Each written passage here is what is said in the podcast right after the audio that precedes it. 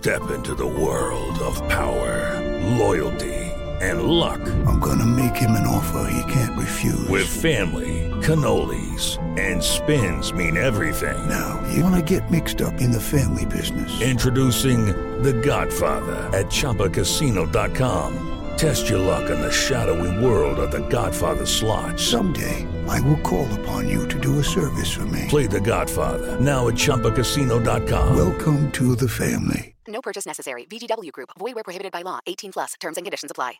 pela morte e afirmou que Carlos Menem foi sempre eleito pela democracia. Fernandes decretou luto nacional de três dias. O Ministério das Relações Exteriores do Brasil lamentou a morte do ex-presidente argentino, a quem chamou. With the Lucky Land slots, you can get lucky just about anywhere. This is your captain speaking. Uh, we've got clear runway and the weather's fine, but we're just going to circle up here a while and uh, get lucky. No, no, nothing like that. It's just these cash prizes add up quick. So I suggest you sit back, keep your tray table upright, and start getting lucky. Play for free at LuckyLandSlots.com. Are you feeling lucky? No purchase necessary. Void where prohibited by law. 18 plus terms and conditions apply. See website for details. De estadista com papel marcante no avanço das relações com o Brasil. Carlos Menem nasceu em julho de 1930 na cidade de Anilaco e deixa três filhos. 10 horas em ponto. Repita. 10 horas. E termina aqui essa edição do nosso Jornal da Manhã. Ouvinte, espectador, mais uma vez, muito obrigado pela sua audiência. Continue acompanhando a nossa programação. Voltaremos amanhã. Lembrando que todo o conteúdo no Panflix. Até amanhã, Adriana.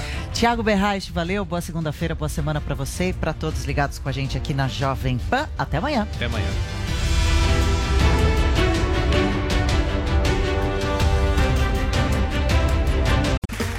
Okay, round two. Name something that's not boring. A laundry? Ooh, a book club. Computer solitaire, huh? Ah, oh, sorry, we were looking for Chumba Casino. That's right. ChumbaCasino.com has over 100 casino style games. Join today and play for free for your chance to redeem some serious prizes. ChumbaCasino.com. No purchase necessary. Full prohibited by law. 18 plus terms and conditions apply. See website for details. Carnezinho é nas lojas 100. Smart TV Samsung LED 43 polegadas Full HD nas lojas 100. Só 2.490 à vista. Ou em 10 de 249 por mês sem juros. Aproveite! Smartphone Motorola Moto E6S. Memória de 64 GB nas lojas 100. Só 990 à vista. Ou em 10 de 99 por mês sem juros.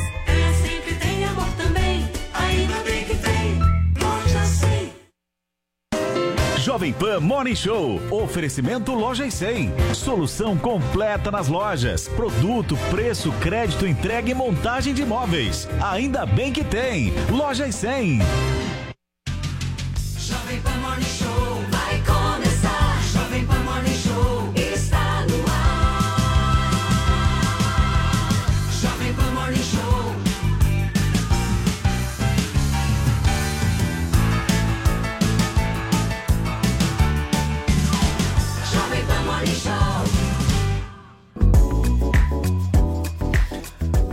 Dia, meus amigos, minhas amigas, a nossa excelência aqui desta rádio que virou TV, tudo bem? Sejam muito bem-vindos. Semana começando, segunda-feira, hoje, dia 15 de fevereiro de 2021.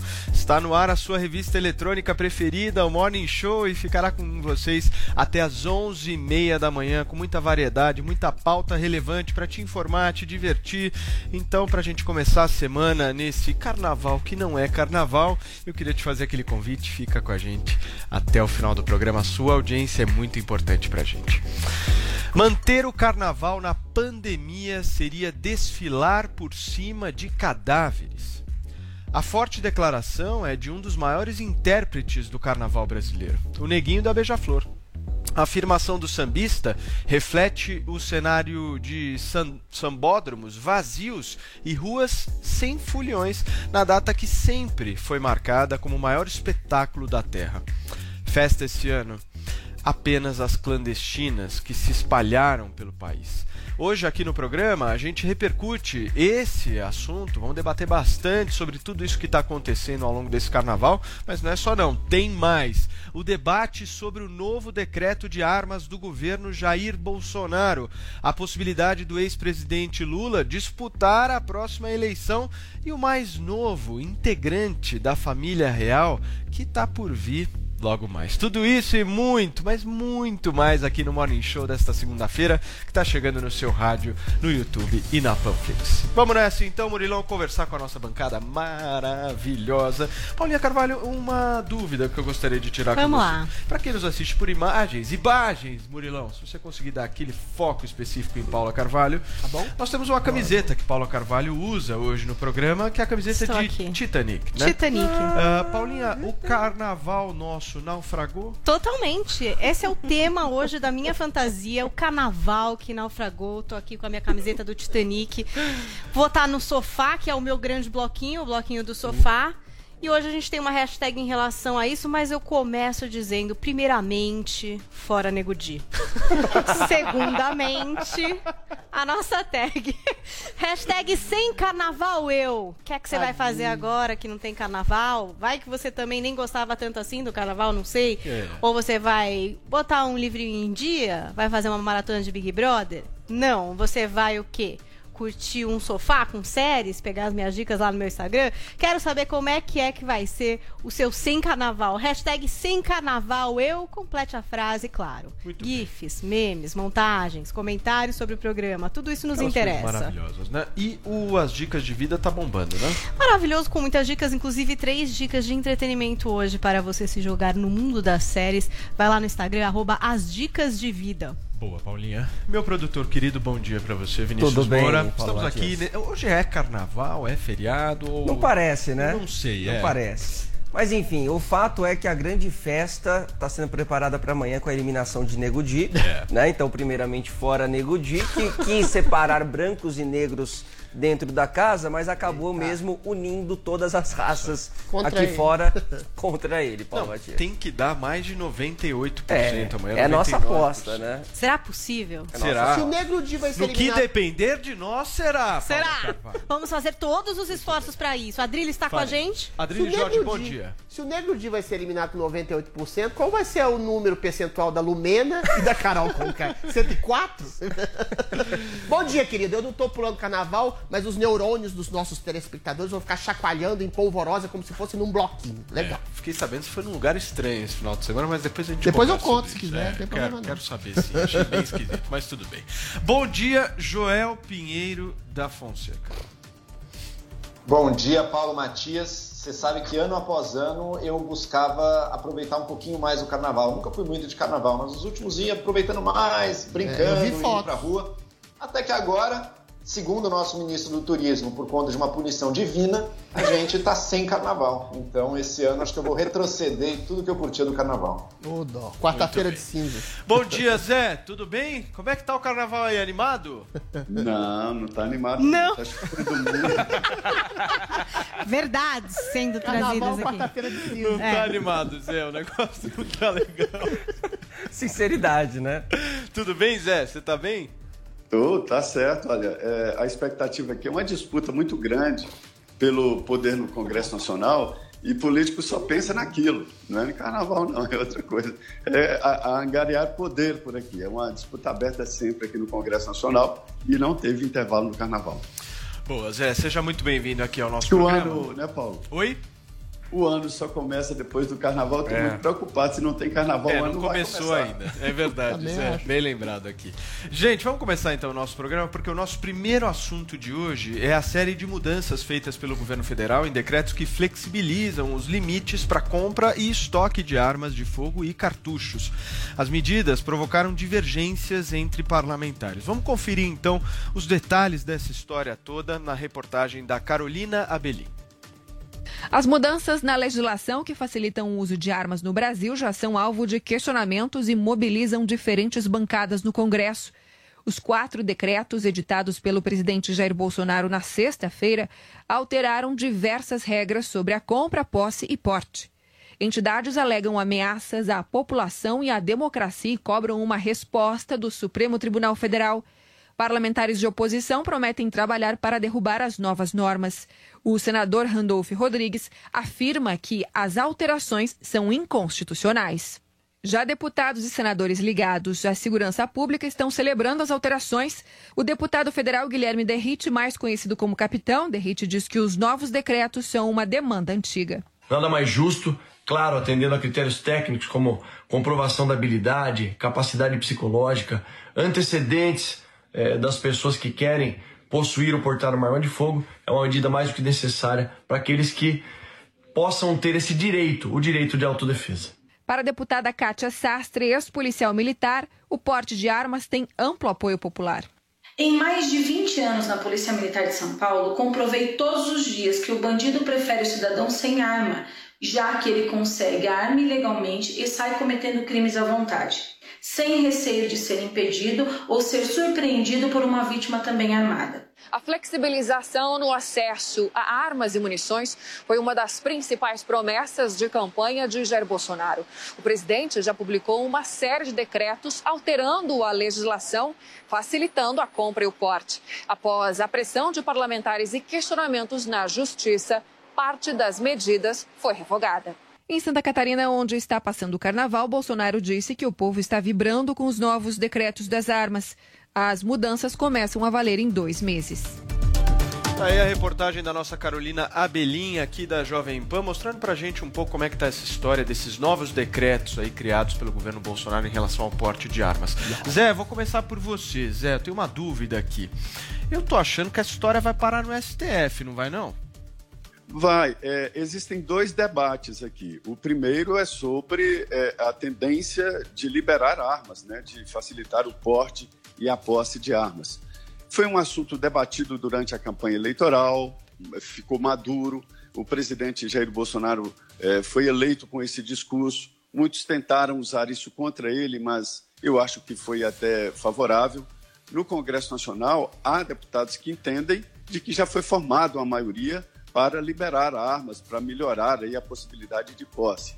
Mas o presidente da Câmara não coloca em votação é este o, o, o, argumento de alguns deputados, como o capitão Derrite, né, de que coloque em votação efetivamente no Congresso Nacional.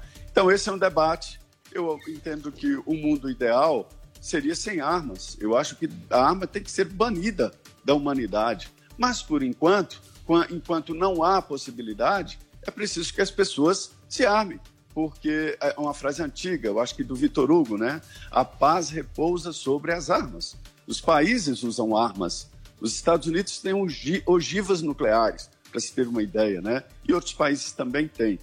Então, as armas, nesse momento, são necessárias. Agora, o outro debate que eu disse é sobre a possibilidade de legislar sobre um assunto assim através de decreto. E aí é que mora esta dificuldade, essa dúvida. Eu entendo é que o Congresso está devendo uma decisão sobre esse assunto e vai acabar no Supremo. É aquilo que eu digo. Antigamente tudo acabava em pizza, agora tudo acaba no Supremo. Muito bem, Zé. O Vini, traz pra gente uma informação importante. Teve ou tiveram outros deputados que reagiram a esse decreto, né? Sim, Paulo. O ex-presidente da Câmara dos Deputados, por exemplo, Rodrigo Maia, né, que abandonou a cadeira aí da casa, mas não abandonou as críticas pesadas, fortes ao presidente Jair Bolsonaro, principalmente lá pelo Twitter. Ele compartilhou até essa matéria uh, né, Paulo, do, dizendo que o Jair Bolsonaro falou lá que o povo está vibrando com esses decretos e escreveu o seguinte: Bolsonaro considera a parte pelo todo, acha que seu mundo extremo representa o país. O povo não está vibrando, o povo não quer armas. A população anseia pelas vacinas. O deputado Marcelo Freixo, do PSOL, é, claro, defensor aí do desarmamentismo, também respondeu o seguinte: Bolsonaro acaba de publicar decreto que amplia para seis o número de armas que civis podem ter. A política armamentista do presidente não é apenas sobre a insegurança pública, é sobre democracia. Bolsonaro está armando seus apoiadores para ameaçar as instituições. O golpe está em curso. E até o Marcelo Ramos, uh, Paulo, vice-presidente da Câmara, exatamente, ele aqui é do PL, se manifestou também pelo Twitter. Ele escreveu o seguinte, ó. Mais grave que o conteúdo dos decretos relacionados às armas editados pelo presidente é o fato de ele ex- exacerbar do seu poder regulamentar e adentrar numa competência que é exclusiva do poder legislativo. O presidente pode discutir sua pretensão, mas encaminhando ao PL a Câmara. E o filho do presidente, Jair Bolsonaro, Eduardo Bolsonaro, que acompanhou o pai aí numa passagem ali em Santa Catarina, né, no Forte Marechal Luz, em São Francisco do Sul, resolveu fazer uma enquete com os apoiadores que estavam ali reunidos no local, fez várias perguntas e perguntou inclusive sobre esse decreto das armas. O povo titubeou um pouquinho, mas falou: sim, vamos ver.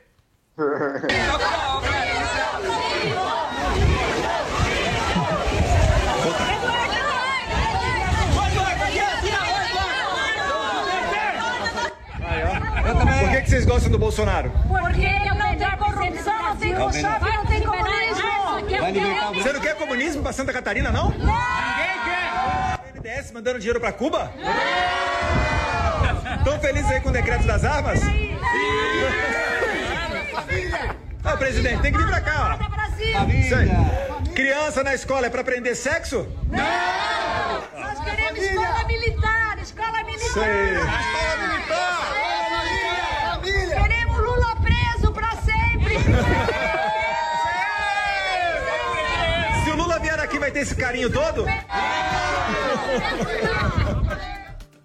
Tá aí o Eduardo Bolsonaro que resolveu fazer uma espécie de programa Silvio Santos, né? Perguntar para as pessoas assim: você troca né, um carro por um Scrazinho. E do decreto das armas, você viu que o pessoal ficou meio em dúvida, né? Afinal, é melhor responder sim, né? Pra ficar é, é bacana. E aí, Paulo, tivemos manifestações também de alguns institutos especializados aí em segurança pública. O Instituto Sou da Paz se manifestou dizendo que expressa indignação com os novos decretos que facilitam o acesso a armas de fogo e que novamente o governo federal expressa, expressa seu desprezo pela ciência e sua falta de aptidão em dar respostas qualificadas aos maiores desafios do Brasil. E o Instituto Igarapé disse o seguinte: soltou uma nota dizendo que, em meio ao ápice de mortos da pandemia, no mesmo dia em que foram publicados os preocupantes dados sobre o aumento do número de homicídios no país em 2020, o governo federal decide que é prioridade continuar com o desmonte da já combalida política de controle de armas e munições do Brasil. Isso não só tem efeitos letais para o país, que mais mata com armas de fogo no mundo, como reforça possíveis ameaças à democracia e à segurança da coletividade. E aí a diretora do Instituto, Paulo, a Ilona Zabok, já foi entrevistada aqui Já, eh, no, no, aqui. no Morning Show, que é especialista em segurança pública, ela compartilhou essa nota técnica do Instituto e depois ela foi ao Twitter também dizer que foi bloqueada pelo presidente Jair Bolsonaro um minuto após fazer a publicação. E aí ela escreveu o seguinte: rápido no gatilho. Menos de um minuto após eu publicar nossa nota técnica sobre os novos decretos de descontrole de armas e munições nos comentários do post do presidente, fui bloqueada. Liberdade de expressão e a abertura de diálogo como na Venezuela. Impressionante ver como a máquina do ódio é eficiente e está aparelhada para bloquear qualquer contestação à narrativa oficial. E Isso só acontece em ditaduras. Já vivemos tempos de exceção. Muito bem, vamos conversar então com o nosso Jodriles. Joel, que, que você acha dessa história toda no momento de pandemia? A gente está aqui discutindo armas. Pois é, e tem que ver o que, que a gente está discutindo, né? Vocês repararam lá no vídeo da- do Eduardo com a população lá, aquele apanhado aí, tinha umas 100 pessoas ali em Santa Catarina. Eles não sabiam o que, que era o decreto, eles nem sabiam se era para ser a favor ou contra. Eles não sabiam se era coisa do PT ou do Bolsonaro. Então, vamos olhar para o decreto vamos ver o tipo de coisa que foi permitido ou liberado. Porque se é a favor do direito da pessoa ter arma para se defender na sua casa, isso eu sou a favor, tá? Eu sou, e acho que isso tem que ser garantido. Direito que já existe. O cidadão já tinha o direito de ter quatro armas na sua residência. Agora o decreto passou para seis. Será que isso está garantindo o direito dele? Acho que não é muito relevante para o direito dele de ter armas. Mas tem coisa ali que é relevante para outras coisas. Já que as pessoas podem ter armas, é importante que o Exército, que as Forças Armadas, que alguma autoridade do Estado fiscalize isso, concorda? Que faça-se a vistoria, que a gente tenha um controle e saiba quantas armas estão circulando e a munição que está circulando no país. Este decreto, veja só algumas das mudanças dele. Retira itens da lista de produtos controlados pelo Exército, retirou projéteis, máquinas, prensas para recarga de munição, carregadores, miras, tirou isso da lista de produtos controlados pelo Exército, ou seja, o poder público perde poder de fiscalização isso. Criou uma regra que se o poder público quiser vistoriar o sujeito que tem armas, ele precisa avisar com antecedência de até 24 horas. Ou seja, ele tem que dar tempo para a pessoa deixar tudo direitinho do arsenal dela na casa dela. Não pode fazer uma visita surpresa. Que qual que é a intenção disso? É facilitar a pessoa que não está cumprindo a regra, dar um jeitinho ali e se ajeitar? Já questiono aí também. Por fim, tirou a exigência do laudo técnico para o cidadão poder comprar arma de fogo. Sabe o que vai precisar? Sabe o que isso pode ser substituído agora? Por um atestado do próprio clube de tiro, um atestado de habitualidade. O clube de tiro é parte interessada. Gente. Quanto mais membro ele tiver, melhor para ele. Ele ganha dinheiro com isso. Você está dando nas mãos dele o poder de dizer quem pode ou quem não pode. Vocês acham minimamente responsável e seguro isso? E daí a discussão acaba virando, ah, você é contra ou a favor das armas. Não é isso. Não é contra ou a favor das armas. Eu defendo o direito das pessoas terem arma para se defender. Mas precisa ter controle. Essa legislação ela é um prato de mão cheia para quem não quer fazer bom uso das armas e para o crime organizado. Adriles, e para você? Como é que você enxerga essa história toda? Bom, queria primeiro responder ao senhor querido ex-presidente Rodrigo Maia, dizendo que o povo quer vacinas e não armas. Né? Isso é uma falsa dicotomia colocada uh, para encurralar o governo, assim como o Freixo fala que o presidente quer armar a população para fazer um golpe. Ou seja, esse tipo de narrativa, aí sim, ridiculariza a questão, até porque o povo já votou pela possibilidade de comercialização nas armas no Estatuto do Desarmamento em 80% e mais de 80% para desespero da mídia progressista. E essas razões são muito simples. A gente já teve um longo período de flexibilização no porte e no posse de armas, período esse em que os números da violência eram muito menores do que quando da, do desarmamento, né? Ou seja, deu-se deu um jeito no governo Lula de, de voltar exatamente à questão de uma, de, de, uma política de desarmamento. Os números de violência continuaram aumentando sistematicamente. Houve um decréscimo no primeiro ano do governo eh, Bolsonaro, justamente o primeiro ano em que se aventou a possibilidade da, da, flexibiliza, da flexibilização do uso e porte de armas. O que o Joel fala tem alguma importância, mas o fundamental, que é o laudo psicológico, residência fixa, trabalho, ou seja, garantia de uma personalidade sustentável para usar, usar armas, é ainda a salvaguarda da responsabilização daquele que tem o porte e posse de armas, né? Ou seja, você, você proibir e tolher o uso de armas uh, para o Estado, você proíbe e tolhe exatamente o direito de pessoas de bem, que é o direito de se defenderem de, um, de, um, de uma possibilidade de violência. O Estado não está em todos os lugares para defender o cidadão. Se a pessoa quiser ter o uso ou posse de arma, ela tem todo o direito garantido constitucionalmente. Ou seja, e quando o presidente fala é, em, em, fazer uma revolta contra a eventualidade de um Estado opressor, as pessoas falam, oh, isso é uma agressividade. Isso é garantido pela, pela própria legislação da Constituição americana, ou seja, o cidadão tem o direito, isso eu acho uma coisa até bonita, o direito de se defender contra a possibilidade de um Estado opressor que pode se voltar contra o indivíduo.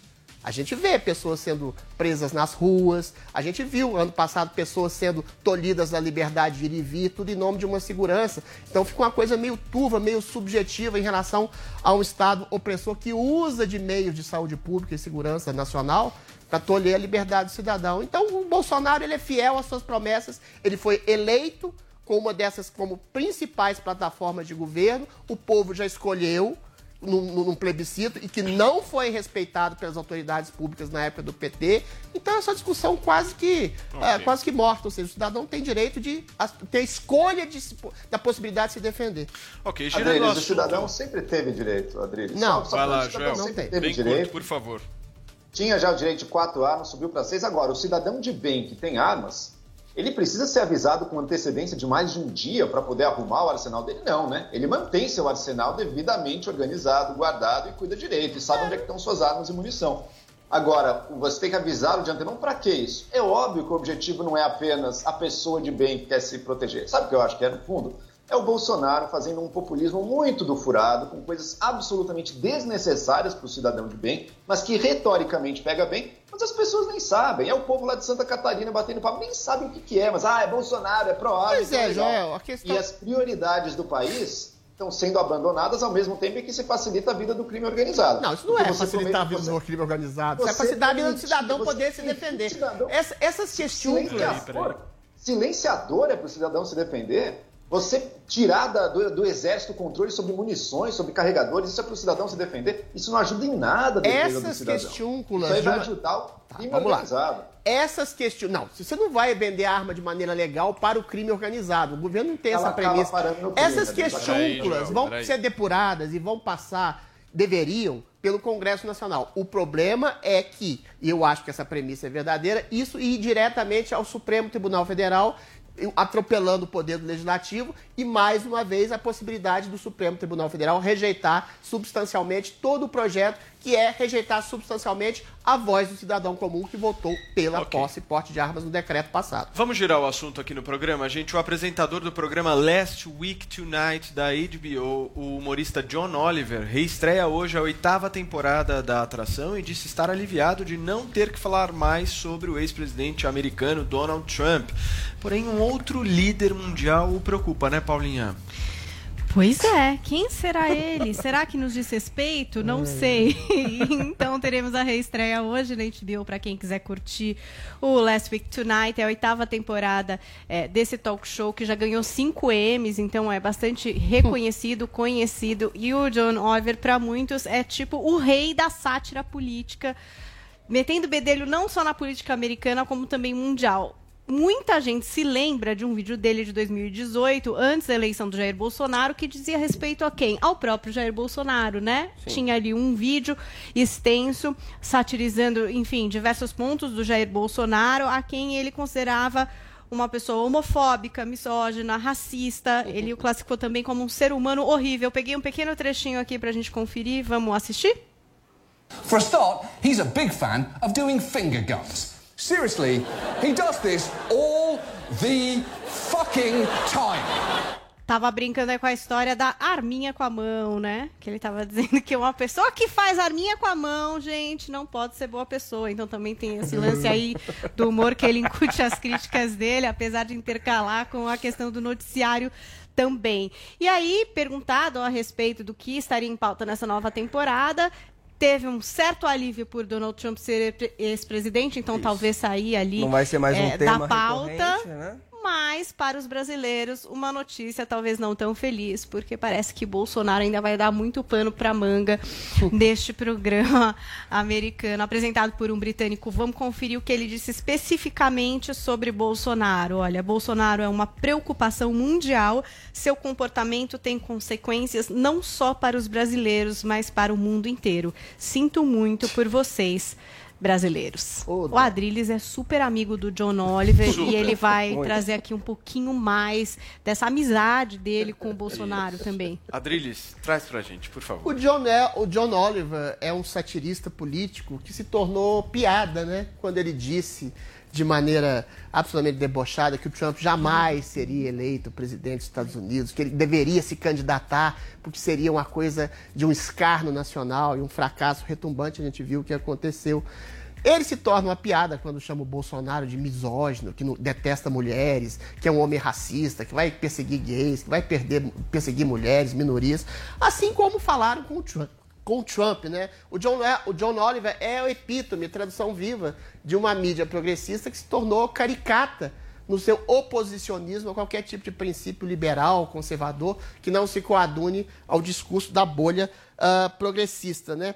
E ele se esquece de, de coisas básicas do governo brasileiro, como toda a mídia progressista, como todos os governos. A gente viu uma notícia recente que nesse janeiro teve uma redução de 70% de desmatamento em relação a janeiro do ano passado. A gente vê que o Bolsonaro, com o Maná, com a distribuição do Corona Voucher, é, é, de- deixou que as pessoas não morressem de fome. A gente vê que o ritmo da vacinação é o melhor e maior da América Latina, maior inclusive que países da União Europeia. Ou seja, o que o John Oliver faz é fazer uma sátira sem graça, sem substância, porque ele não dá as reais informações. E ele fica preso a clichês e estereótipos do passado, né? Ele diz até uma coisa a mais, ele diz que o coronavírus vai, vai ensinar muita coisa, a gente está ensinando, está traduzindo exatamente um tipo de mídia progressista aliada a governos que se submetem a, a princípios globalistas de, de, de, de cerceamento de liberdade, trancamento de pessoas,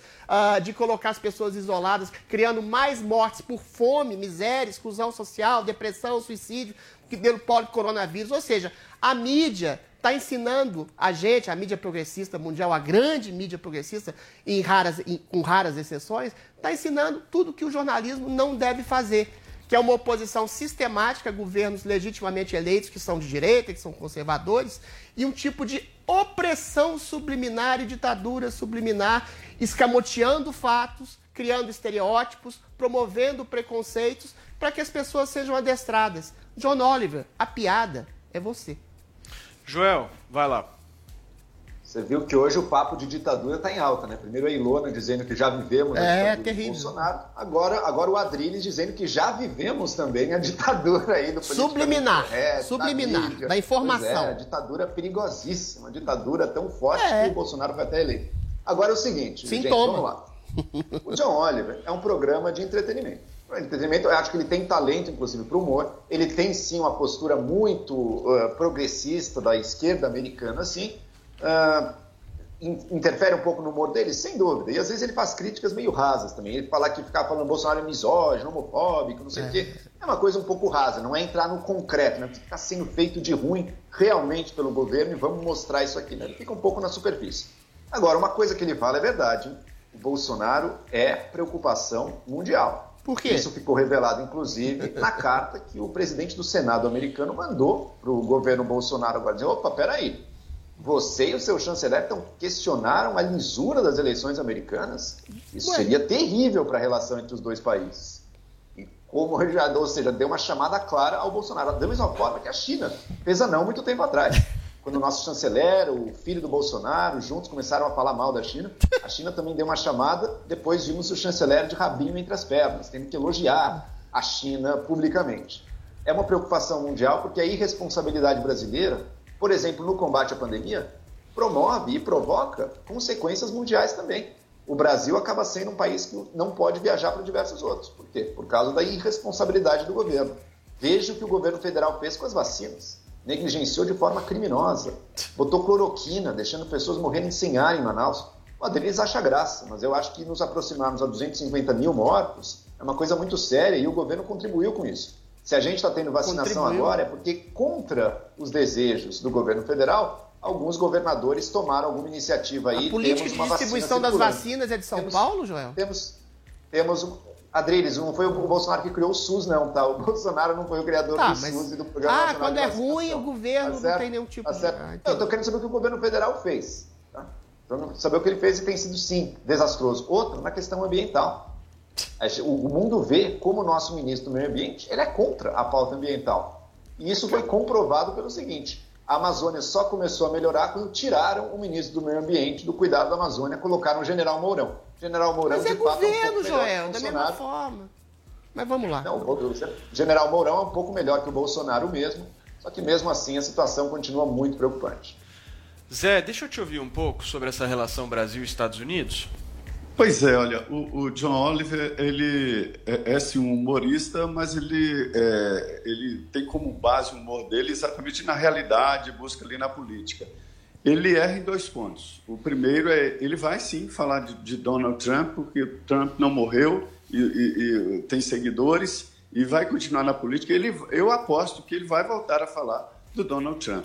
É, por outro lado, ele erra quando ele compara os dois, o presidente Bolsonaro e Donald Trump, porque o Brasil é diferente, tem as suas é, peculiar- peculiaridades. É, o presidente Jair Bolsonaro não está aqui por acaso, não foi criação espontânea, né? Ele foi eleito através do voto popular, ele tem uma boa aprovação, deve ser reeleito, ele é, é um dos fortes candidatos, então é, é humor mesmo. Agora, é, sobre essa relação Brasil-Estados Unidos, tem que ser refeito, deve ser refeito, porque o Brasil tinha um planejamento de um presidente nos Estados Unidos, uma linha de pensamento, e agora tem outra. As relações Brasil-Estados Unidos são antigas e vão continuar. Elas têm sim que dar uma formulado, isso não há dúvida. E a ida do presidente Jair Bolsonaro aos Estados Unidos pode ser o início ou mesmo a conclusão de um processo assim. Não, só responder rapidinho uma das críticas que fazem com que o Bolsonaro seja uma pessoa persona non grata no no- no- no- internacionalmente, né? Questionar a lisura das eleições americanas. O mundo questionou. Metade do- Não, dos eleitores americanos questionaram. Isso não é prerrogativa do presidente. Criticar a China.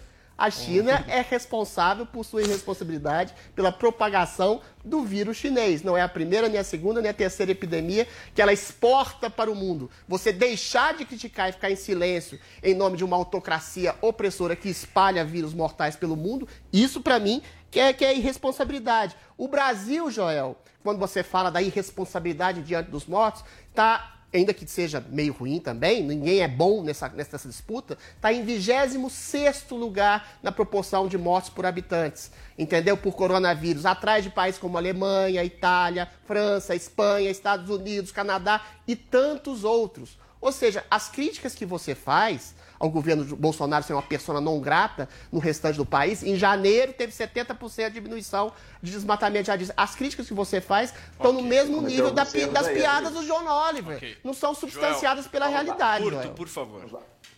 Curto. Primeiro, o Adriles listou países de forma errônea. A Alemanha está em 44, tá? não está acima do Brasil, não. Está bastante abaixo, inclusive, porque teve também esforços sensatos de isolamento social. Tá. Agora, Encomendando Adriles, estudos, o inclusive. Brasil, infelizmente, tem sido um desastre e poderia ser um desastre ainda maior. Veja a nossa vacinação agora.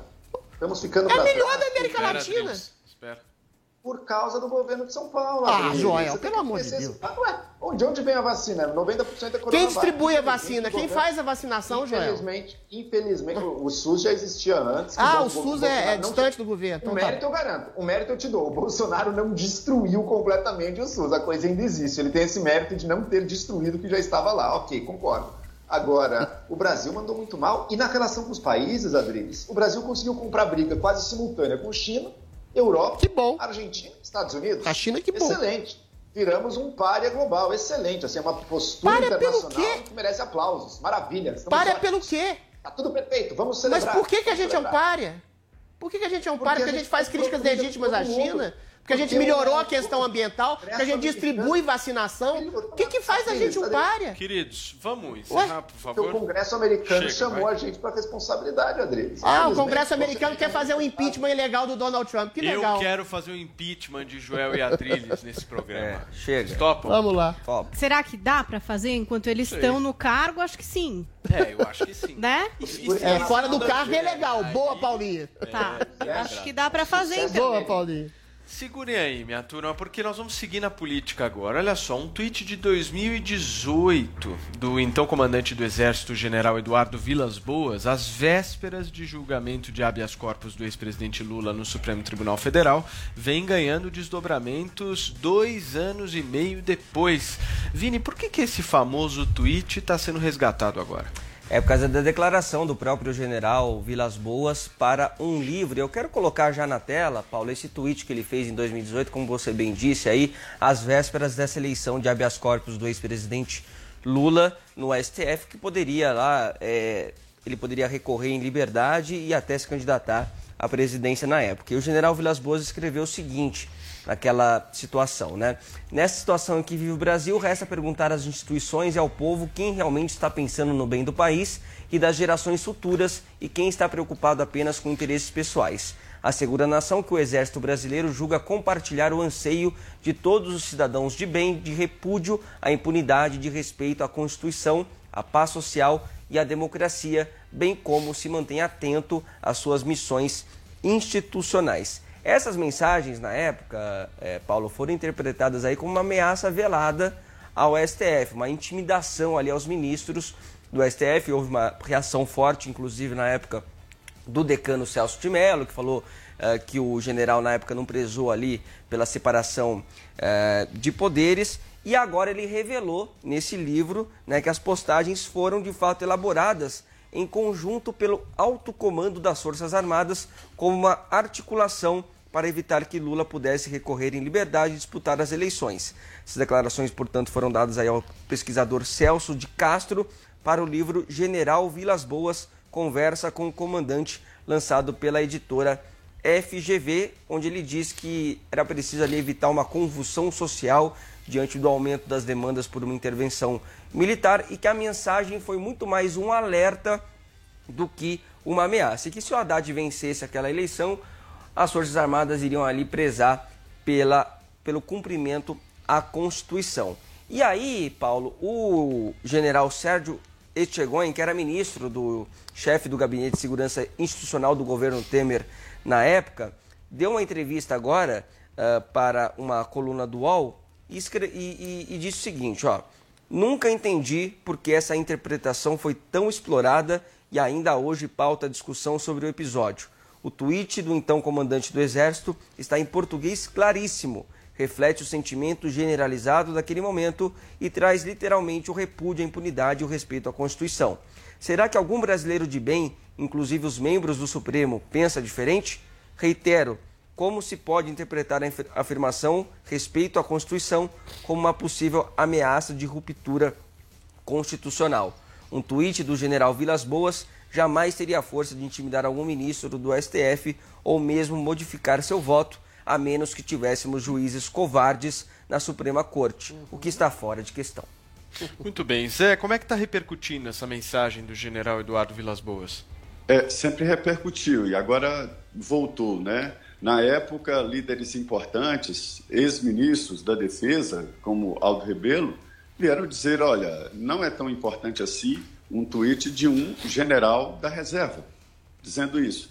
Mas, na verdade, a importância de- desse fato é que ele traduziu um pensamento muito importante das Forças Armadas. Isto é a realidade, ou seja, não foi a voz do general Vilas Boas, mas eh, usou eh, eh, apenas a página dele para expressar o que estava na caserna. Era esse sentimento de que se naquele momento o Supremo Tribunal Federal evitasse a prisão do Lula contra a Lava Jato e propiciasse a candidatura de Lula, haveria a possibilidade de uma reação institucional, inclusive com a participação dos militares. Então, não é a força do general de pijama, mas sim a força de um pensamento da- das Forças Armadas, mais do que só o Exército. Não teria nenhuma repercussão se não fosse assim. E agora a gente volta ali e, dá a impressão de que o Supremo eh, a- mudou o pensamento diante do tweet do general Vilas Boas. Mas não foi assim.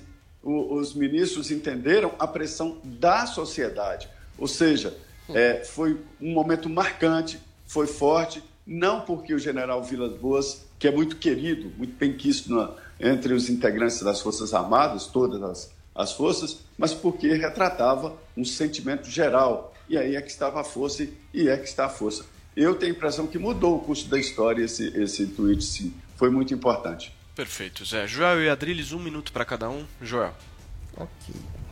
É sempre ruim para o país que o exército se miscua aí nos, nos debates e que generais, ok, na reserva é um pouco menos um pouco menos grave, mas mesmo assim deveriam tentar manter um perfil mais circunspecto, porque a presença do exército discutindo as questões cria por si mesmo uma pressão, cria por si mesmo uma interferência. Agora o Supremo decide, se decide por um lado, parece que é porque se submeteu ao exército. Se define para o outro, é porque, para mostrar que é independente, não pôde fazer o que o exército disse que queria. Cria uma situação, constitucionalmente falando, que não é positiva para o país. Mas também acho que não dá para magnificar e, e tratar como um grande escândalo o mero fato de um tweet aí né, do general Vilas Boas. Adriles, vai lá. Se o tweet do general Vilas Boas causou algum impacto, hoje não causa nenhum. O general Etchegoyen tem uma razão, mas por razões adversas, em dizer que o Supremo se sente intimidado por um tweet, nem por nada, porque agora o Supremo está praticamente anulando a, a condenação de Lula, um condenado, um ladrão condenado em três instâncias por mais de uma dezena de juízes, colocando em suspeição a própria Lava Jato e o Sérgio Luiz Moro, Luiz Moro que grandes feitos fizeram em nome do combate à corrupção. O ministro Gilmar Mendes comparou a Lava Jato esses dias ao Esquadrão da Morte. Ou seja, dia, dia desses, o, o- o ministro Barroso falou que a- a- o governo da Venezuela é um governo conservador de extrema direita disfarçado. Ou seja, como é que você vai intimidar uma pá de ministros que fazem declarações tão descabidas, tão arbitrárias, tão malucas e, e- e mais, ações arbitrárias como calar vozes e perseguir vozes conservadores, como foi o que o Alexandre de Moraes fez. Esse, esse Supremo não se sente intimidado nem por tweet, Ok. nem por nada. Oxalá ele seja, de alguma forma, obstruído pela voz e o clamor Opa! social das pessoas e por um, um clamor de justiça. Porque o que o- Supremo está fazendo hoje, voltou a fazer de maneira inclemente, é promover a injustiça dentro do Supremo Tribunal Federal. Isso é muito temerário. Oxalá. Que é o cabo e o soldado aí, hein? Eu acho que o Exército tem voz. tá Eu acho que o Exército é uma salvaguarda dos direitos democráticos. Eu acho realmente que o Supremo, por exemplo, na voz de um, de um Celso de Mello, que queria tolher a presidência, que comparava o governo legitimamente democrático à República de Weimar, a uma república nazista, isso é uma vergonha. É uma vergonha ter um Supremo assim, e é uma vergonha que a gente viva numa certa ditadura subliminar branca também do Supremo, que atropela as vozes do Executivo, as ações do Executivo, aliás, e as ações legislativas. Seja, isso é muito temerário. Não estou defendendo o golpe, não, mas que existe um, um golpinho branco, burocrático, sistemático, cotidiano do Supremo contra as- os outros dois poderes, isso existe e é claro que existe. Ok. Zé, deixa eu me despedir de você. Obrigado mais uma vez pela participação. Hoje, segundona de carnaval, que não é mais carnaval.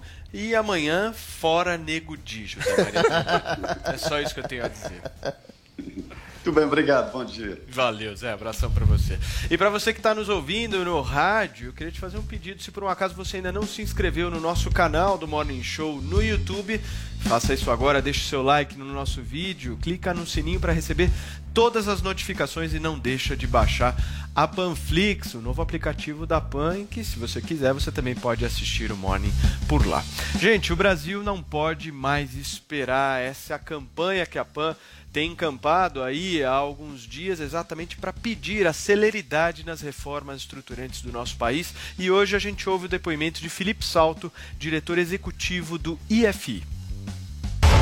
O Brasil não pode mais esperar. É preciso que se tenha um plano de voo. E esse plano de voo tem que incluir reformas estruturais, a exemplo da reforma administrativa e de outras reformas que possam permitir alguma contenção da evolução das chamadas despesas obrigatórias, que são as despesas que hoje ocupam maior espaço fiscal no orçamento público federal. Além disso, outras medidas do lado da receita que também permitam recuperar aquilo que nós chamamos de superávit primário, receita menos despesas, sem considerar os juros da dívida. Voltando ao azul, a ter um resultado positivo nas contas públicas, é possível sim que a médio prazo a dívida em relação ao PIB volte a se equilibrar e até a diminuir. Isso é fundamental desde já para que se estimule um quadro de maior confiança, de atratividade ao capital estrangeiro e assim o Brasil possa recuperar uma chance de ter o crescimento econômico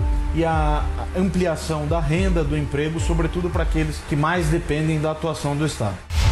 O Brasil não pode mais. Step into the world of power, loyalty, and luck. I'm gonna make him an offer he can't refuse. With family, cannolis, and spins mean everything. Now, you wanna get mixed up in the family business. Introducing The Godfather at ChumbaCasino.com. Test your luck in the shadowy world of The Godfather slot. Someday, I will call upon you to do a service for me. Play The Godfather now at ChumbaCasino.com. Welcome to the family. No purchase necessary. VGW Group. Void where prohibited by law. 18 plus. Terms and conditions apply. do tradicional carnaval com desfiles e blocos de ruas, as festas clandestinas se espalharam pela cidade neste final de semana. A gente já está em contato com o nosso Rodrigo Viga para que ele possa trazer mais detalhes também para a gente. Fala, Viga, tudo bem? Fala, Paulo Fulião, beleza? Tudo tranquilo ou não? Beleza, tudo certo, cara. Conta pra gente como é que foi aí o final de semana. É triste e lamentável, né? Do ponto de vista sanitário, porque a gente sabia que ia acontecer e efetivamente acabou acontecendo. O que, que eu estou falando? Aglomeração, concentração de pessoas, blocos clandestinos, irregulares. E isso, eu não sei se aconteceu no ar, viu, no céu, mas aconteceu em terra e aconteceu no mar. Por que, que eu estou falando que aconteceu no mar? Porque é um fenômeno típico desse carnaval sem carnaval, ou com um semi-carnaval em 2021. Muita gente alugou barcos, embarcações e fez A festa lá em alto mar. Capitania dos Portos, Marinha, Grupamento Marítimo, todo mundo trabalhando. Mas é muita infração é, para pouco efetivo. Qualquer efetivo que seja disponibilizar não vai ser suficiente. Aqui no Rio de Janeiro, por exemplo, a Prefeitura destacou mil homens. Polícia Militar, 14 mil homens. Mas as infrações acontecem em Zona Norte, Zona Sul, Zona Oeste, em toda a cidade do Rio de Janeiro. Se lembrar que na semana passada, já de quinta para sexta-feira, a polícia interveio, né, usando bombas de gás de efeito moral para tentar dispersar aqueles que resistiam, estavam resilientes ali esperando a passagem de um bloco. Então as aglomerações iam acontecer, a gente já sabia, e aconteceram. Mas é, um fenômeno é, é, diferente, vamos dizer assim, aconteceu na virada de ontem para hoje, de domingo para segunda-feira de carnaval, viu, Paulo? Ouvintes e internautas da Jovem Pan. Uma resiliência, uma resistência limítrofe por parte de alguns foliões. Tanto que é, alguns foram multados porque estavam sem a máscara de proteção, 106 reais, e outros foram conduzidos à delegacia. E olha que a prefeitura vinha se esforçando para uma abordagem socioeducativa, tipo assim, meu filho, sai daí, não pode concentrar, bota a máscara. Mas depois de 15 mil vezes, cidadão já cheio de canjibrina na ideia, calibrado, se sente o super-homem, o superman, conduzido à delegacia. Isso aconteceu no Leblon, área mais nobre, metro quadrado mais caro do Brasil, e aconteceu também na periferia. Sendo que os menores eh, foram liberados logo em seguida, porque na periferia, aqueles que foram conduzidos à delegacia tinham menos de 18 anos de idade. Então foi um festival de clandestinidade, de irregularidade, e guarda municipal, ao tentar intervir, tomou até safanão, tomou até uns bufetes aqui no Rio de Janeiro, foram agredidos os agentes de segurança para mostrar o grau de ou de inconsciência ou de resiliência por parte daqueles que insistem em fazer carnaval em pandemia numa cidade que está em alto risco para a Covid-19 que hoje anunciou que a partir de quarta-feira não tem mais vacina para os idosos, viu, meu caro Paulo? Muito bem, Rodrigo Viga participando aqui do nosso Morning Show. Valeu, Viga. Até a próxima. Obrigado pelas informações. Valeu, abração para você. Gente, e por falar em carnaval, esse ano nós vamos ouvir a tradicional voz de um dos maiores intérpretes dos desfiles das escolas de samba do Rio de Janeiro, Neguinho da Beija-Flor. Mas o próprio sambista está conformado que seja assim mesmo, né, Paulinha? É, ele considera que é correta essa atitude de não ter carnaval esse ano. O neguinho da Beija-Flor que passou inclusive três dias internado em decorrência da Covid-19 e que conversou com a Folha de São Paulo, contando também a respeito das pessoas que ele perdeu devido à pandemia, né? Então ele falou do ex-presidente da Beija-Flor, o Farid Abrão Davi, seis pessoas que o acompanhavam na bateria da Beija-Flor, o presidente da ala de compositores, outros compositores ali também faleceram em decorrência da Covid-19. E a, a respeito é, dessa questão de não ter o carnaval, olha o que o Neguinho disse aqui. Eu vou ler a resposta dele à Folha de São Paulo. É muita gente. Por isso, eu estou de pleno acordo que não tenha carnaval, porque seria desfilar por cima de cadáveres. Não tem nem como você estar ali cantando e pensando nas pessoas que estavam do seu lado esses anos todos e não estão mais.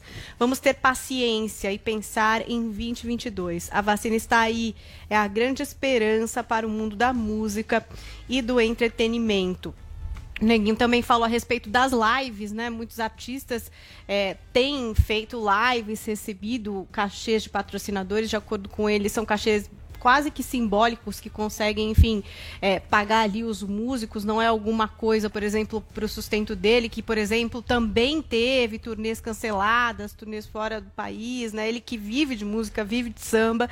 E aí ele também comentou sobre o edital para projetos de trabalhadores do Carnaval de Rua, que deve ser estendido também para os trabalhadores das escolas de samba, essa medida do prefeito Eduardo Paes. Aí ele disse o seguinte, ó, não é suficiente.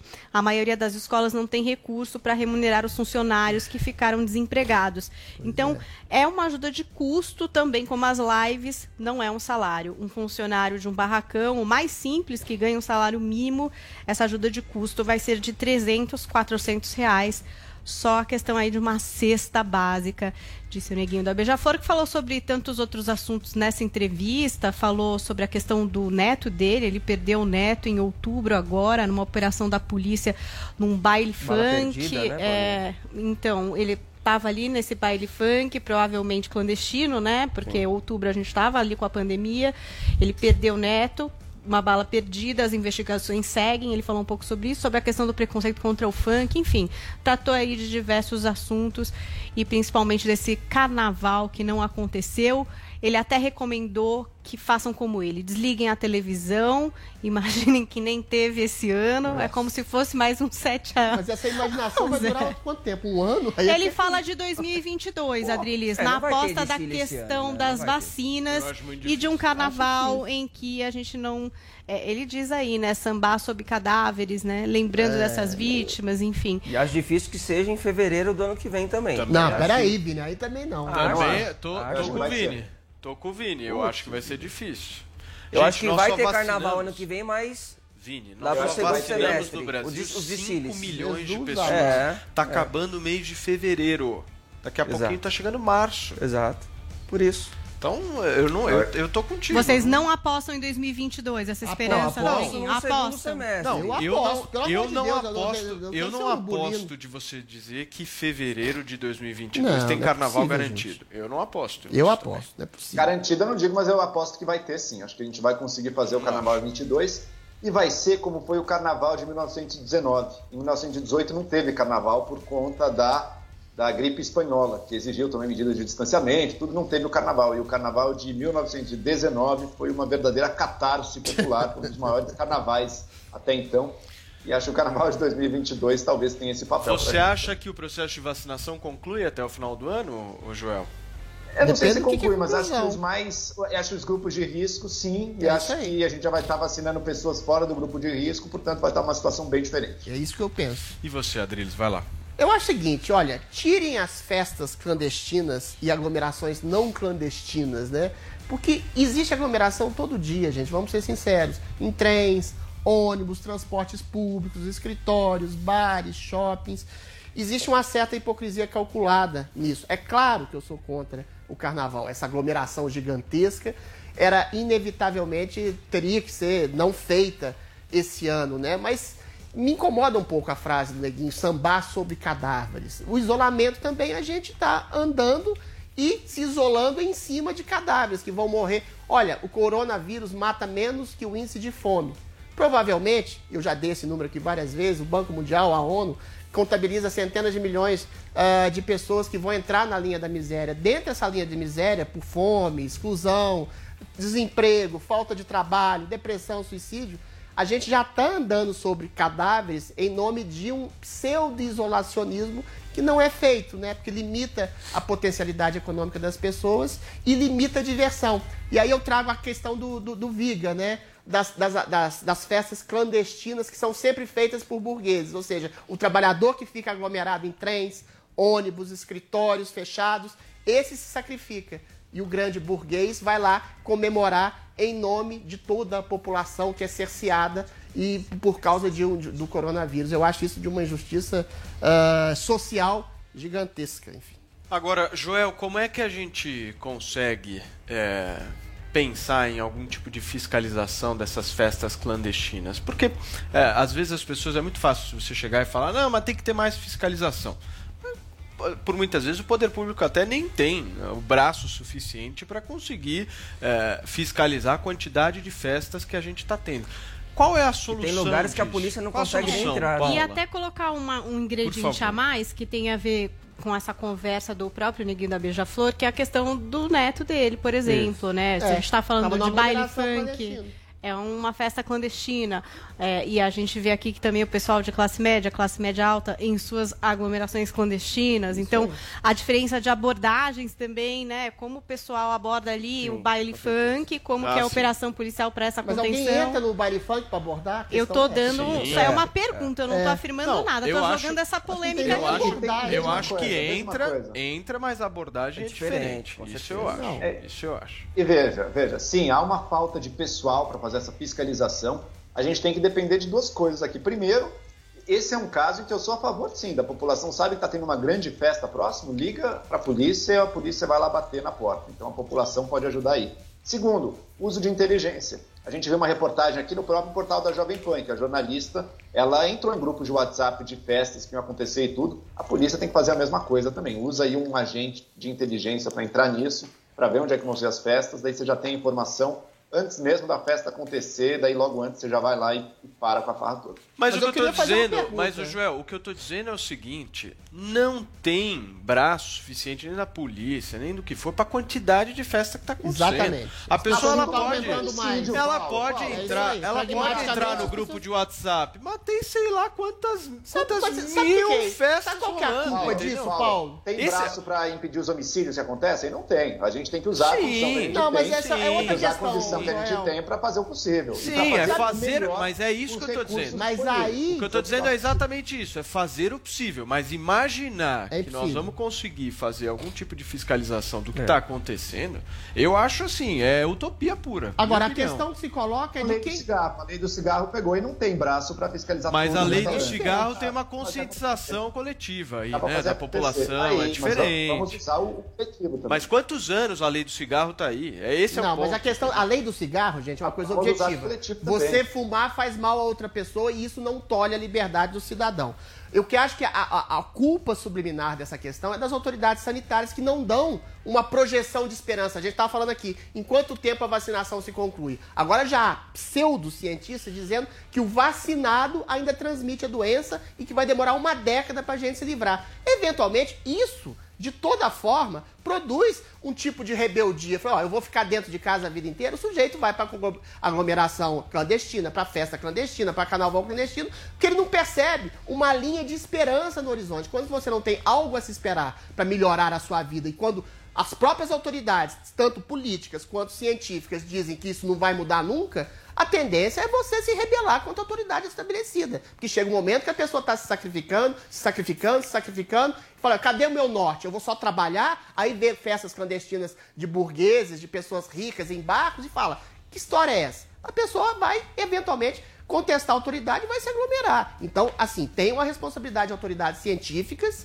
e políticas para dizerem, para dar um horizonte. Falar, olha, quando a gente vacinar a população de riscos, idosos, com comorbidades, a coisa pode melhorar. Mas ninguém É, fala isso de essa maneira coisa- clara. Isso é um Essa absurdo. coisa do horizonte acho que seria interessante, absurdo. né? Para as pessoas também terem uma perspectiva É isso, futura não de tem enxergar perspectiva. e falar, meu, ó, Isso que é o aqui que a os gente governos vêm fazendo, né? Tanto o governo federal quanto o governo estadual dão uma perspectiva aí de não, não tem qual é a perspectiva nenhuma, Qual perspectiva, Joel. Qual é a perspectiva? A última notícia A que eu vi data é em junho. vacinados transmitem a doença. idade é Acabou, junho. então. Peraí, peraí, Tem um peraí, calendário peraí. de vacinação. Não, no calendário de vacinação tem. Não, mas o calendário de vacinação calendário de é uma vacinação, coisa. tá A perspectiva De de, reabertura, mudança, você de reabertura não é, existe. É isso Vacinando os idosos, melhora assim? a tá situação, eu mais acho aberto que sim. agora do que estava antes. Ninguém é tava em falou. Joel, Ninguém ninguém, falou, falou, que se vacinar reabre. Ninguém, falou. isso. A, a É um ideia agora é falar, os vacinados transmitem a Não, doença. não, não. Eu Falou não. não. Alguém ouviu se vacinar Ninguém reabre? Ninguém dá um Não, alento. é que oficialmente não há uma determina a perspectiva. abertura, Paulo? É, A diminuição dos casos. A Sim, imunidade é o faseamento do lugar. Sim. Com vacinação, você vai permitir melhorar o faseamento da área verde, vai abrir. A não é- ideia não tem nova agora. A ideia nova agora é de que vacinados também transmitem a doença. Eu não vi ninguém contestar. Isso que eu acho um absurdo. A maioria dos cientistas não acredita nesse absurdo. Se você promete, se você projeta essa catástrofe permanente de um isolamento contínuo e permanente e nenhuma autoridade contesta isso, as pessoas tendem a se, a se rebelar contra esse estado de coisas. Se você não percebe, faz as pessoas perceberem que em se vacinando os idosos e grupos de risco, as pessoas vão ter uma liberdade maior e ninguém fala isso, tem que vacinar todo mundo e vai demorar Queridos. quatro anos, as pessoas chutam o balde. Isso é natural. Queridos, deixa eu dar um recado aqui para quem nos acompanha pelo rádio. Não deixe de se inscrever no nosso canal no YouTube, hein, gente? Deixa o seu like lá no vídeo, baixa a Panflix para você acompanhar sempre o Morning Show de segunda a sexta-feira, das 10 às 11 e meia da manhã. E nesse exato momento são 11 horas e 5 minutos. It is Ryan here, and I have a question for you. What do you do when you win? Like, are you a fist pumper? A woohooer, a hand clapper, a high fiver. I kind of like the high five, but if you want to hone in on those winning moves, check out Chumba Casino. At chumbacasino.com, choose from hundreds of social casino style games for your chance to redeem serious cash prizes. There are new game releases weekly, plus free daily bonuses. So don't wait. Start having the most fun ever at chumbacasino.com. No purchase necessary. VGW Group. Void were prohibited by law. See terms and conditions. 18 plus. Ator Vitão desabafou após publicar um vídeo interpretando um dos grandes clássicos do samba brasileiro, eternizado na voz de Alcione. Paulinha, pergunta básica do nosso produtor. O Vitão deixou o samba morrer? Matou! Gente, era pra ser engraçado, mas É. parece que agora virou uma coisa muito trágica, assim, porque gostar ou não de uma música, enfim, normal, né, gente? Ainda mais pegar e mexer com coisa que a Alcione já fez, né? É melhor deixar lá pra Alcione, porque é difícil de você chegar no nível. É, verdade. Mas ele se arriscou, fez isso ali na Tadinho. internet. E o que é que aconteceu? Muita gente disse que o samba morreu depois dessa interpretação do Vitão. e as pessoas começaram a criticar o Vitão que vem aí tomando de haters faz tempo, né? Desde que ele começou a namorar com a Luísa Sonza, que era a mulher do Whindersson. Eles já tinham terminado o casamento, mas enfim, ficou aquela polêmica do meu casal, que de acordo com o Vitão foi alguma coisa que ele nem escreveu nas redes sociais, então foi uma coisa meio fabricada, então ele começou a tomar muito, muito hate, muito, muito hate. E agora com essa história dessa música veio mais, veio muito mais. Eu vou ler a legenda dele para um vídeo que a gente vai conferir daqui a pouco, que ele fala sobre esse hate que ele tá tomando. Ele diz assim: "Oi, gente, vim aqui fazer um desabafo sobre tudo o que tá acontecendo. E eu espero que vocês que destilam ódio na internet tenham um pouco de empatia diante dessa situação. Eu tenho 21 anos, amo a música e não vou abandonar o meu sonho por causa disso. Você não é obrigado a gostar de mim, mas peço respeito. Queria muito agradecer a todos os meus fãs por, estarem comigo e espero que tudo isso passe. Por mais consciência, respeito e amor na internet, por favor. E aí no vídeo ele diz que ele está recebendo até ameaças, né? E o apoio da família. Vamos conferir esse segmento em que o Vitão fala desses ataques que ele está recebendo na internet.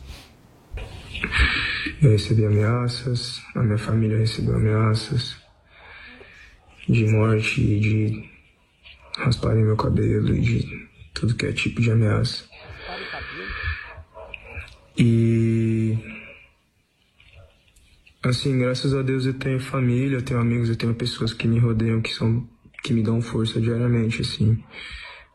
Mas talvez se eu não tivesse essas, essas pessoas eu poderia estar pensando em me matar. Assim como já aconteceu com outras pessoas que se mataram por causa de ódio na internet. Então você vê que virou realmente uma coisa difícil dele atravessar, que ele tá movido aí com esse ataque desses haters, essas ameaças, coisas que a gente sabe que acontece mesmo. Paulinha, Teve- mas as ameaças são pela música ou pelo caso que ele tem, com a fé que ele tem com a, com a Eu menina, acho que é a uma onda que cresceu, né? Teve na Ah. época muito ataque de hater, mas acho que agora é uma nova onda de hate pra cima dele.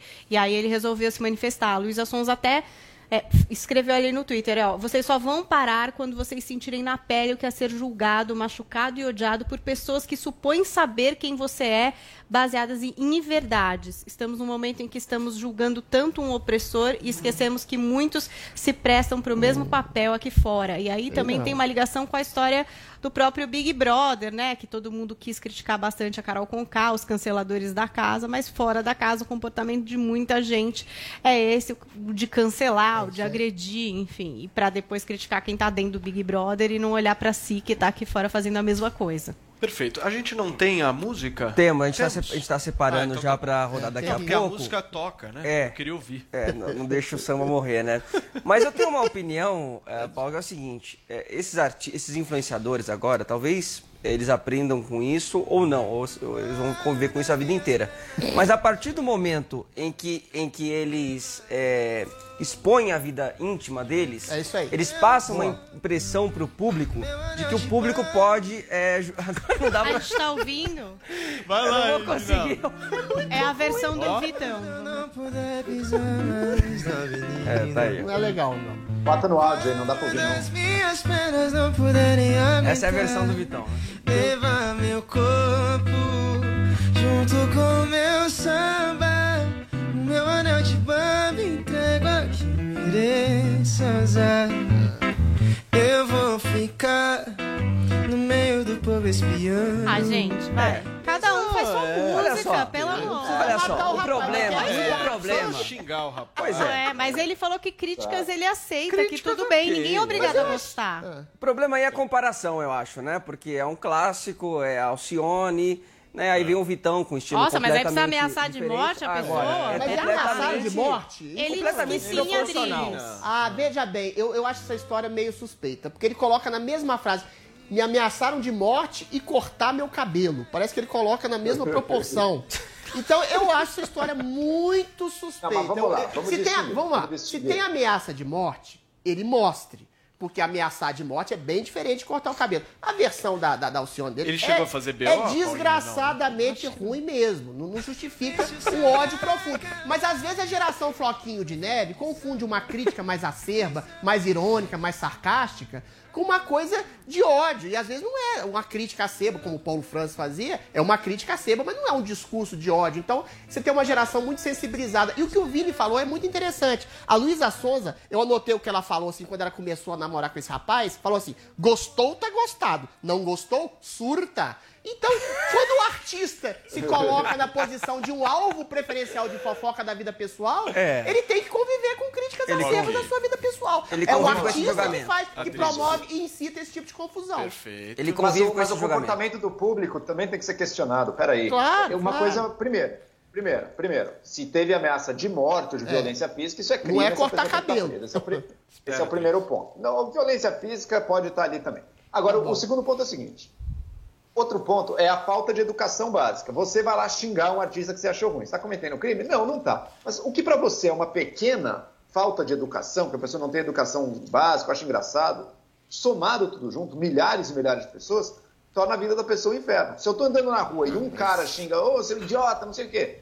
Ok, uma pessoa não muda. Agora, se milhares de pessoas na rua, quando eu passo, me xingam, a vida da pessoa fica substancialmente pior e é afetada por isso. Acho que as pessoas nas redes sociais também têm que sempre ter em mente esse efeito coletivo de diversas pequenas pedrinhas que cada um joga. É, eu e, acho que- ô, ô, É, Joel, uma pergunta que eu tenho pra te fazer. Se cortasse o seu cabelo, ameaçassem que o seu cabelo sairia, né, da sua Seria cabeça, tão qual grave seria quanto a ameaça de reação? morte? Qual seria a sua reação? Um vídeo Eu desse é o pedir para o mínimo. presidente Bolsonaro instituir a GLO nesse país, porque ninguém toca no meu cabelo. É garantia da lei e ordem aqui com as Ah, não, coisas Mas, vocês veem que loucura, né? O que, que tem a ver o cabelo Não, do Vitão? não. Essa frase que me Mas é agressivo isso, gente. Tem não, não, Não, não, não. peraí. mas Alguém peraí, pegar você você na rua? Um minuto, Adriles, Não, não é comparável, um. Adris, mas é um agressivo minuto. isso. tudo o que eu bem, tô tudo querendo bem. fazer de raciocínio aqui com vocês é o seguinte: quando uma pessoa ela ouve uma música e ela não gosta da música, ela acha a música ruim. É. O que tem a ver o cabelo da pessoa? Por que, que a pessoa critica o cabelo? Porque é um desejo de agressão, né? Sim, mas o que eu tô é querendo horrível. dizer, percebam a fragilidade de uma crítica onde você analisa uma música e fala do cabelo da pessoa. Eu posso Ah, mas chegar não pra é frágil, mas acho Mas que é- é essa- Adriles, é mas as pessoas fazem críticas Mas, ô Paulo, fracas. É mas uma crítica com muito certeza. agressivas. Mas esse é o fruto da confusão Não é entre a crítica, é um imagem de então. galã, a imagem projetada da pessoa, do cara que roubou a, a moça do Whindersson Nunes, com a imagem do cantor. E é essa crítica que eu acho procedente do artista que se coloca ah, como alvo de fofoca. Quando a Luísa Sonza fala, ah, não gostou, surta. Você não tem que entrar nesse mérito. Esse mérito dado uma crítica rasa, quando você se coloca de maneira rasa, assim, mostrando a sua vida pessoal, sentimental e sexual que seja, você dá aso a que as pessoas te critiquem dessa forma. Não estou Mas não justificando é ela a que crítica. autoriza, não, estou, né? não estou justificando a crítica de querer cortar cabelo, muito menos de querer matar alguém por causa da vida pessoal dela. Mas que, eventualmente, os artistas, às vezes, confundem a sua vida pessoal com a sua Eu vida artística. Sobretudo quando a vida artística, infelizmente, é muito ruim, aí, eventualmente, esse tipo de manifestação de, de hater cresce mas- mais. Eu acho que o público que não é ela acaba- quem bom autoriza. cantor. Vitão é bom cantor. Essa eu música acho é muito que essa ruim. música Essa- essa Essa música Vamos é fazer, muito bom, vamos é comparar bom. então. Então é Vamos comparar então. Vamos Não, não colocar. faz, é maldade. vamos colocar a versão original com a É Alcione. maldade. Vamos, vamos. Isso, é- E isso é depois- hater, isso é discurso de ódio. Não, Não deixe o samba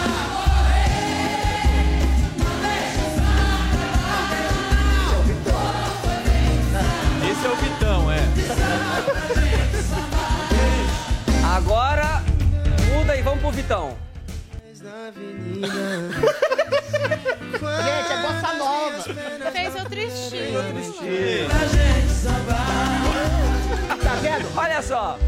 Tá um milhão As pessoas têm que aprender Gente, é também é a ignorar, a ignorar aquilo que elas não gostam, entendeu? É, ué. Viu, não gostou? Mas Passa batido, não precisa criticar o cara, falar do a interpretação do, Vitão é, é horrível. Mas, você pode deixar. O problema é você simplesmente ameaçar. Quero matar o Vitão. Querer cortar o cabelo do cara. Mas você também não acha que é desnecessário você chegar na página do cara e falar que a música dele ficou horrível? Eu acho desnecessário também. Olha, você pode. Essa crítica você pode fazer entre colegas. Mas se o cara. Mas o é é é artista é uma figura pública. O artista vive público. Pode. A vida dele é pública. Se gosta ou se não gosta. As pessoas só têm que chegar na página dele e bater palminha. A vida dele é pública. Esse é o ponto. Então, mas o pode... que eu acho em relação a isso, só uma coisa, que o Adriles falou que quando a Luísa posta ali, ela tá autorizando as pessoas. Eu, não, eu acho tá que quando margem. a pessoa é pública, ela autorizando ou não, se ela tivesse escrito ali assim, ó, se ela tivesse colocado ali, Oi, gente, essa é a minha vida privada. Gostaria que vocês respeitassem esse momento de amor que eu tô vivendo. Você acha que as pessoas iam respeitar? Elas não iam. Porque quando a pessoa é pública, Mas ela quando é ela vidraça. compartilha muito da vida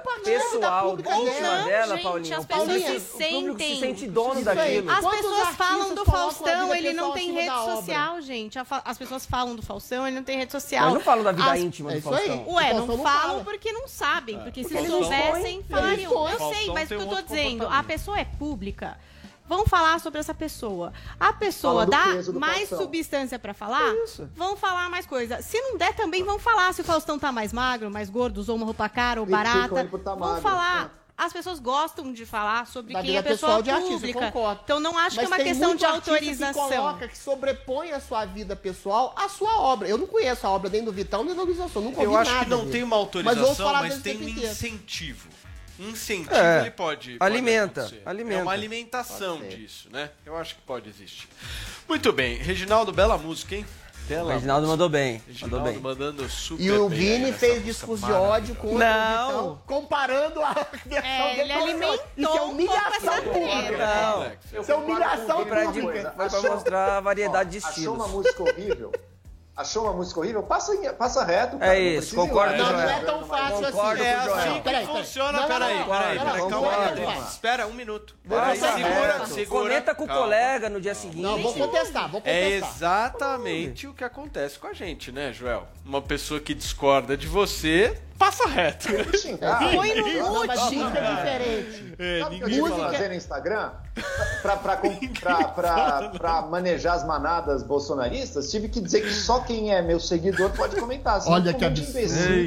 Mas é diferente. Passa reto, rapaz. Então, tem uma diferença pontual da música. Por exemplo, eu gosto de cool jazz, eu gosto de bossa nova. Não tem lugar nenhum que eu vou que toca essas coisas mais. Aí eu vou numa balada pra paquerar a gatinha, tá passando é Luísa Sonza, é Vitão, é sertanejo, é funk. E aquilo fica incrustado na sua cabeça. Fala uma que você adora. Ao ponto de você odiar como é que você é o Mas MC, tem uma MC que você Gui, gosta. MC das quantas, assim. E aí você cria ódio da música, porque ela te atravessa. O Milô Fernandes fala o seguinte, a música é uma arte que você não consegue fugir dela, porque ela te atravessa. Ela entra nos seus ouvidos. E tem umas que eu sei de cor, é horroroso. Canta uma a pra gente. É que nem o Adriles. Que, você gosta, Canta Adriles? uma pra gente. Se os haters forem atrás de você, eu vou ser Você não tem uma música que você Diga gosta? onde você vai, que eu vou varrendo. Vou varrendo, vou varrendo, vou varrendo, vou varrendo, vou varrendo. Eu odeio essa música, eu nunca esqueci essa não, música. Não, mas é uma que você goste. Pergunta ah, que você gosta. É. Pô, mas aí eu, é, é bonita, sei lá. Vai, canta. Eu sei que vou te amar. Olha. Toda a minha Nossa. vida eu vou te amar. Tu pra você, Joel, desesperadamente eu vou Cê te vai, amar. Você vai ficar com bastante menininha, assim. E cada vez. Nas baladas, eu, pra você, Joel, é. será pra te dizer que eu sei que vou te amar por toda a minha vida. Eu sei que vou chorar a cada despedida. Oh. E a cada ausência tua de acabar, o que essa tua ausência me causou, eu sei que vou Meu sofrer. Meu Deus céu! A desventura de viver. Desventura de viver. Agora vai! Se vira no cinto. Toda a minha vida. Aê!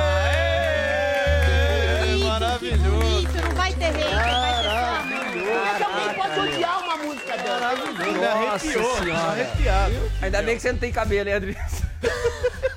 Chega, chega Foi no momento lindo. você faz passaram, Paulinha, vamos encerrar o programa de hoje falando de nobreza. Vamos. Traga uma notícia Ai, de nobres pra gente, por favor. Ex-nobres. Ex, é, Pelo bem menos não É. tem mais responsabilidades com a nobreza. Harry e Meghan Markle estão aonde? Na Califórnia, vivendo a boa vida e agora esperando o bebê. Ah, a Art vai ter um irmão, gente. Vocês não estão felizes? Muito. Não. Muito. O bando de vagabundo. Peraí, peraí. Você tava Meu Uma Deus. história feliz. Tem Segura uma a foto. periquita, pelo uma amor de Deus. foto da divulgação. Na verdade, é um momento bem feliz, porque a Olha, gente que soube bonita foto, que a Meghan Markle perdeu um bebê, né? Entre o primeiro e o segundo filho.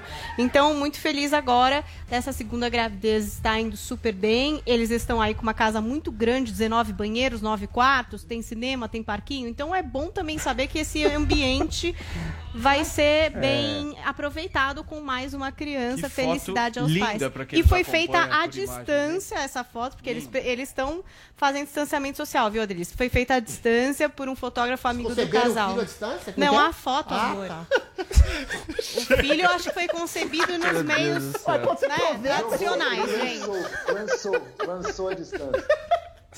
Eu tenho horror Paulinha, à família não, Real não Britânica. um Não, de peraí. Eu sustentado tenho horror, eu tenho horror de muitas Horror. coisas, mas Tá. chega, você não Povo vai falar. chato. Paulinha, pra gente ter muita calma, muito tempo, eu queria que você nos contasse dos tweets um pouco. Oba.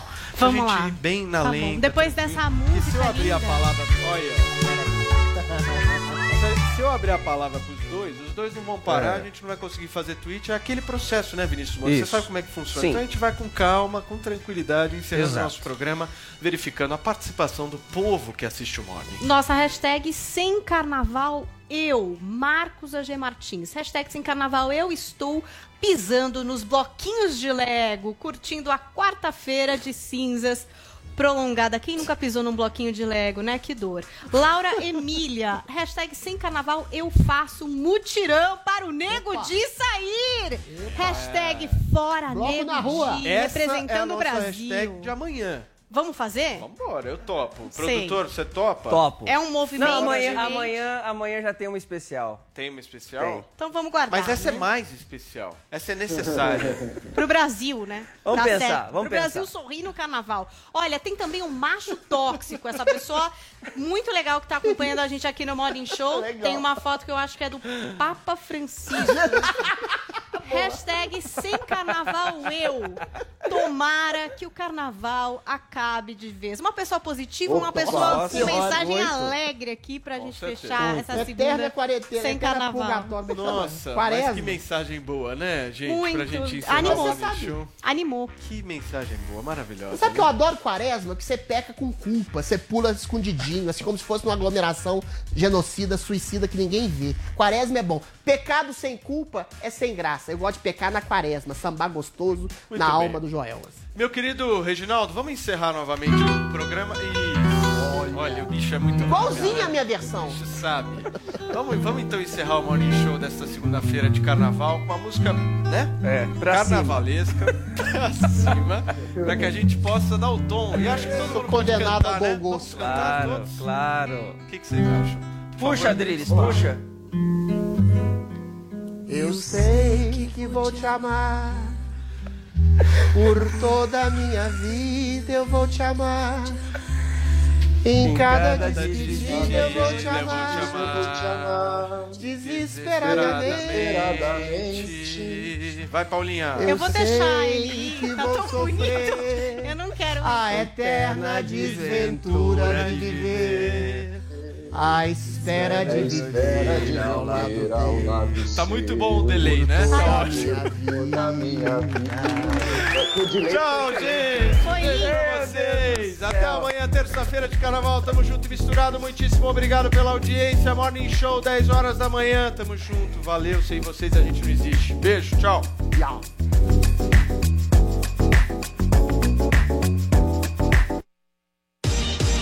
Você ouviu?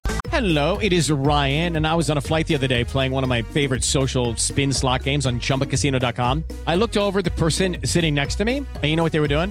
They were also playing Chumba Casino. Coincidence? I think not. Everybody's loving having fun with it. Chumba Casino is home to hundreds of casino style games that you can play for free anytime, anywhere, even at 30,000 feet. So sign up now at chumbacasino.com to claim your free welcome bonus. That's chumbacasino.com and live the Chumba life. No purchase necessary. VGW Group. Void were prohibited by law law. See terms and conditions. 18 plus. A melhor música.